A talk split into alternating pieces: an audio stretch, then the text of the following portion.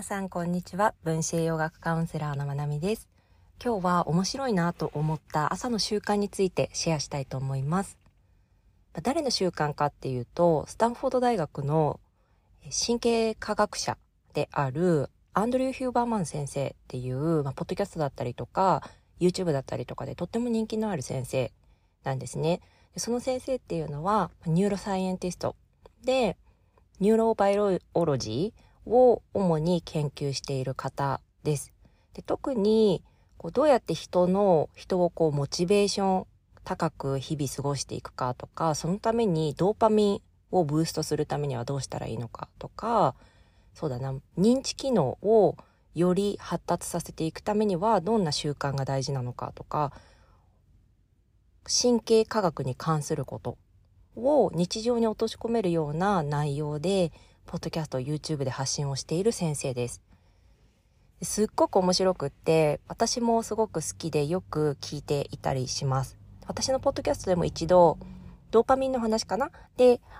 ヒューバーマン先生のことについて触れたこともあったと思います。で、その先生のこう朝の習慣っていうのがすごく特徴的で面白いなと思ったのでシェアしたいと思います。ヒューバーマン先生は朝だいたい6時半前後に起きるそうです。朝6時半ぐらいに起きて、まずすることは、紙にペンで起きた時間を書く。毎朝。携帯とかじゃなくて、紙にペンで起きた時間を6時半だったら6時半っていうふうにメモする。そして、外にお散歩に行くそうです。10分から15分、朝日を浴びるために。この時サングラスはかけずに、太陽を直接見るわけじゃないけど太陽の方向を見て太陽光を目の中に入れることを意識しているそうです。で大体10分から15分お散歩をしたら自宅に戻ってきてお水にシーソルトを入れて飲むそうです。ですごくカフェインカフェインをすごく飲まれる先生なんですけどカフェインをクレイブしてても飲まずにソルトウォーターと言ってます。そして午前中11時まではファスティング。食べ物を口に入れないそうです。そう、それまで塩水で過ごすのかな。そして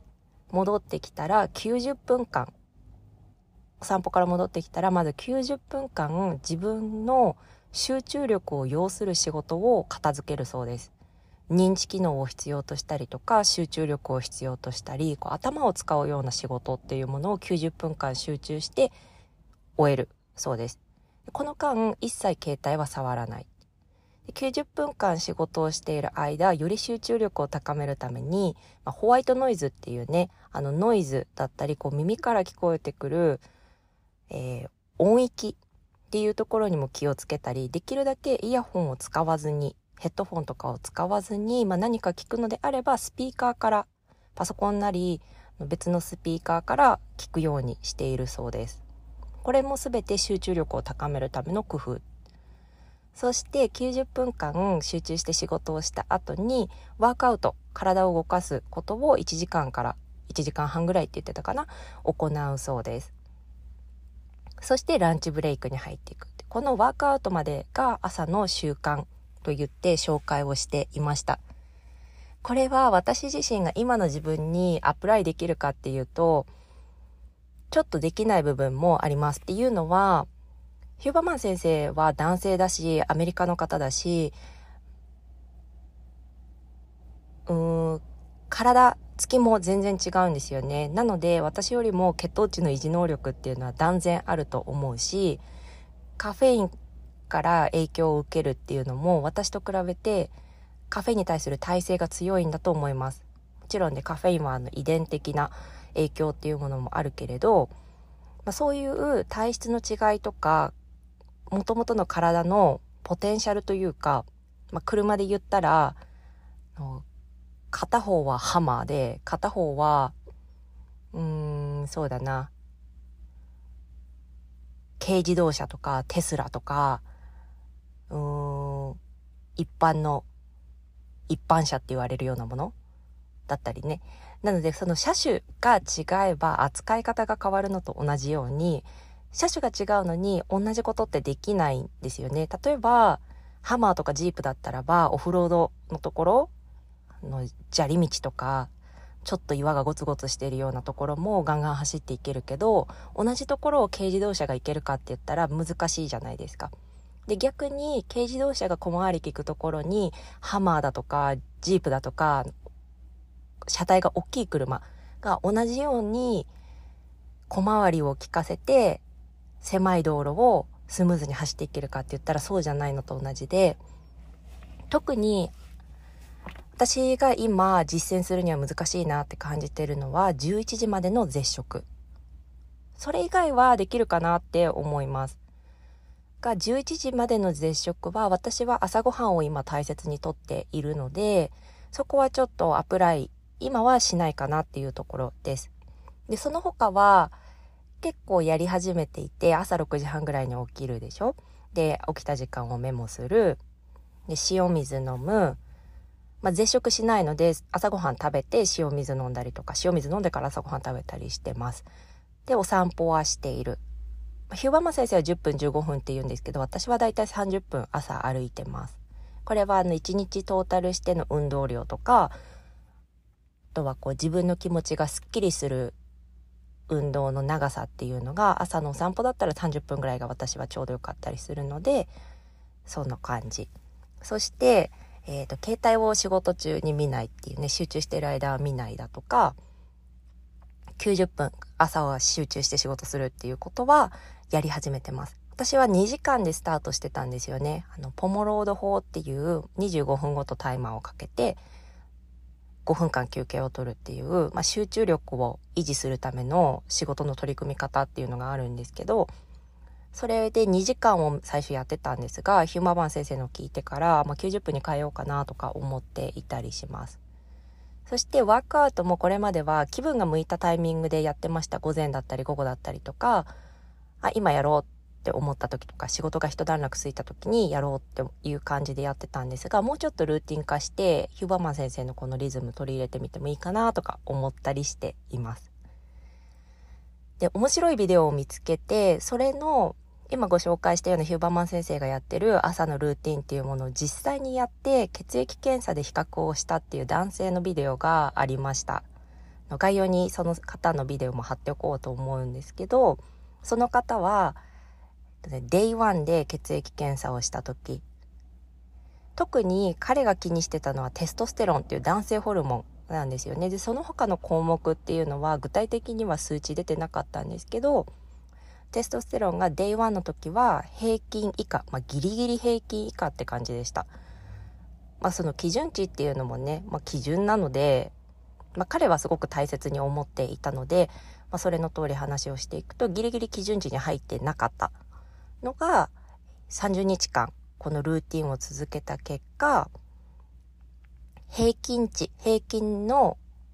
値まで上がってきたっていうことを報告してたりもしました。まあ、ほんの一例なのでね、それがどれぐらい影響あるかっていうのはわかんないですけど、まあ、こういうのも面白いかなと思いました。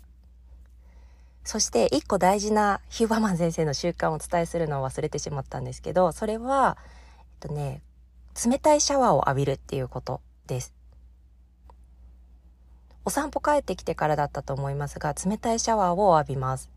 あの、キンキンに冷たいシャワーです。ぬるま湯とかじゃなくて。で、彼は、あの、ドーパミンに関してだとか、ドーパミンってあの、報酬系って言われるような、やる気ホルモンって言われてるようなホルモン。で、このドーパミンをうまく操ることが、私たちがモチベーション高く日々過ごしていくためには大切っていう視点なんですよね。で、そのドーパミンをより分泌させていくために、冷たいシャワーってすごく効果的だよっていう話をしています。で、これはちょっと 勇気がいります。私もたまにやったりはするんですよね。もう今日全然スイッチ入んないなっていう時とかは、まず熱いシャワー浴びて、それから冷たいシャワーで終えるっていうことはしたりしますが、毎朝、やるかって言われたらどうだろうでもやってみたい気もするしなっていうところにいます。でこれはヒューバーマン先生が言っていることではないんですけど冷たいシャワーだとか熱いシャワーを浴びるっていうのは自律神経でいうと交感神経にスイッチを入れることができるので交感神経って一般的にはまあ、戦う本能闘争反応とかねファイトフライト反応って言われるような反応をもたらす神経系の状態です。でこの状態っていうのは、うん、緊張が取れなかったりするし消化吸収があんまり促進されない状態リラックスができない状態だから良くないってイメージを持たれてる方も多いかもしれないんですけど神経系の状態でいいも悪いも何にもなくってで特に副交感神経ってリラックスできるからいいっていうイメージがあるかもしれないけど逆にリラックスしすぎちゃうとだるさを感じてきたりとか副交感神経優位になりすぎるとシャットダウンフリーズっていう状態になっていくからその状態だとモチベーション高く仕事ってできないんですよね。感覚も鈍ってくるし反応も鈍ってくる状態だからそういう時は交感神経にちょっとスイッチを入れてあげると良かったりします。で交感神経って適度な状態の交感神経であれば私たち緊張感を持っていい緊張感を持って仕事をしていくことができたりとか試合なんかがあればいい状態で試合に臨むことができたりするんですよね。でそのいい状態を狙っていくための一つとしてこの熱いシャワーとか冷たいシャワーっていうのはすごく使えると思っています。で特にこの冷たいシャワーっていうのはドーパミンをブーストするっていうふうにも言われているからこの交感神経を優位にするっていうだけじゃなくってドーパミンの効果を狙うたとしてもすごく面白い取り組みかなって思います。なのでねこのドーパミンのブーストを狙ってよくのコールドプランジって言われるような氷をたくさん入れた冷たいお風呂あのサウナの後の水風呂のさらに上みたいなあの氷がっつり入ってるようなお風呂に体を沈めてっていう何て言うんだろうトレーニングというかそういう取り組みがあるんですよね。そういう習慣。でそれは何を目的にやってるかっていうと、まあ、いろんな目的があります。集中力を高めるとかメンタルを強くするとか。やっぱりその時って何も考えられなくなるぐらい冷たいですよね私も一度やったことがありますがもう本当にただ息をしていることに集中するしかないっていう状態になるのでそういうねメンタルを強化していくとか集中力を高めていくとかあとは、えー、新機能を高めていくとかそういったこともあります。あとミトコンドリアを高の力を高めていくとかね。けれどもこのドーパミンをブーストしていくっていうところもすごく大きな目的になっていることが多くって一回やるとそのドーパミンのブースト効果っていうのがしばらく持続するこのしばらくっていうのは人によって結構期間が違く表現されてたりするんですよね。なんですが、まあ、ドーパミンがブーストされやすくなるっていうふうに言われていたりします。そうドーパミンってこう依存とすごく近い存在にある神経伝達物質なんですよね。で、こう、ギャンブルしたりとか、セックスしたりとか、甘いもの食べたりとか、特にお砂糖とか、そういう刺激物食べたり、お酒飲んだりとか、そういうことでも出てはくるんだけれども、もっとヘルシーな習慣でドーパミンをブーストしていくっていうので、そのコールドプランジっていうのは流行ったりもしていました。そう。なので、最初の時にお伝え忘れちゃいましたが、ヒューバーマン先生は、その冷たいシャワーっていうものもドーパミンをブーストするっていうことを目的に毎朝されてるそうです。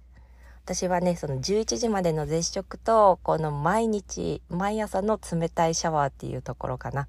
は難しそうですが、その他はやっていきたいなと思います。でもね、まあ、冷たいシャワーも気が向いたらやっていこうとは思っていますが、で、また取り組んで、まあ、どんな変化があったかとかいつかお伝えできたらいいなと思っています。